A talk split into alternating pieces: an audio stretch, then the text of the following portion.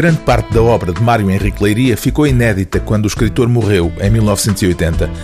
Uns anos antes, o autor dos Contos do Gin Tónico tinha passado do quase anonimato à fama com esse volume de histórias humorísticas, absurdas e burlescas, pelas quais continua ainda hoje a ser lembrado. Mas entre os papéis do escritor ficou muito mais por publicar do que aquilo que tinha vindo a público.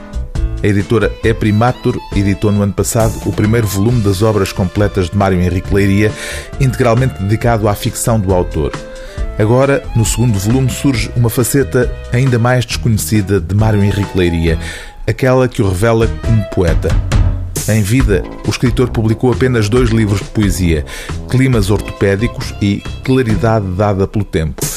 Mas o conjunto da obra poética do autor ocupa quase 600 páginas, um grosso volume que vai do surrealismo à poesia visual, passando por um diálogo com o primeiro modernismo português de Pessoa, Almada Negreiros ou Mário de Sá Carneiro, autor do célebre poema Fim. Quando eu morrer, batam em latas, rompam aos saltos e aos pinotes, poema com o qual dialoga este Poema Noturno, de Mário Henrique Leiria. Para o enterro que terei um dia, Quero que venham cores azuis e nostalgia.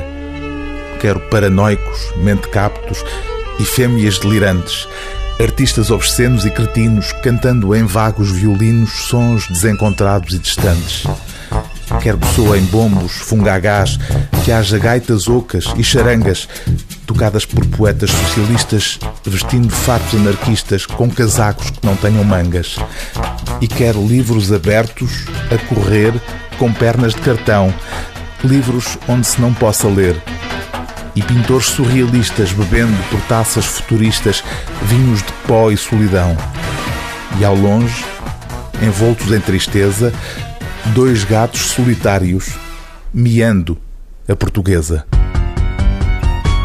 O livro do dia TSF é Poesia, de Mário Henrique Leiria, Introdução, Organização e Notas de Tânia Martuscelli, edição é Primatur.